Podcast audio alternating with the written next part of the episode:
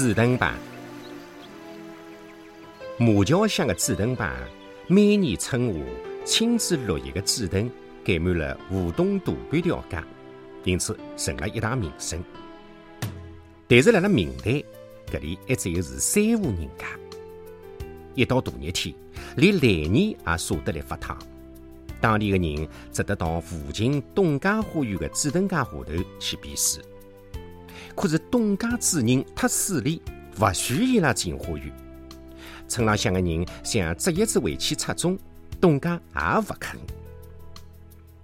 有得一次啊，一个小伙子趁着夜里向去偷摘了一枝，种了屋角边。几年之后，小竹几变大了，插种的紫藤也长大成荫了。而东家花园由于换了主人，也勿晓得是啥个原因，紫藤反而侪死脱了。石浪向的紫藤是日长夜大，到了清朝乾隆年间，枝繁叶茂，已经能够覆盖了整个石基，成了当地的一大美景。后来啊，乾隆皇帝晓得松江府有古藤奇观。辣辣华江南途中，顺便想来看一看，但是因为是天气勿好，船只被阻隔辣辣毛青江。乾隆看不到古藤，就下旨要掘起紫藤，移栽到御花园。手下头的人一听，暗暗发急：搿能样子大的紫藤，可哪能办法啊？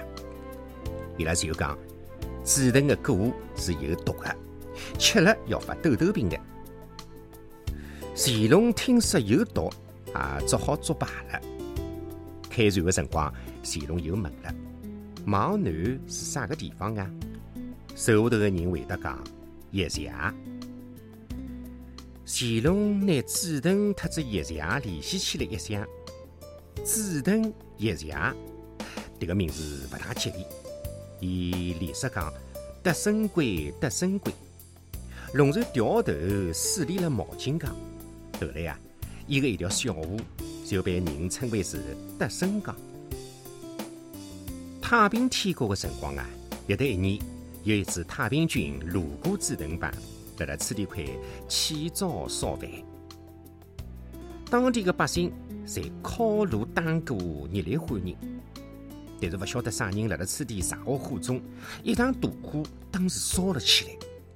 幸亏太平军赶来灭火，但是紫藤的根茎已经被烧焦，古藤的美景从此消失了。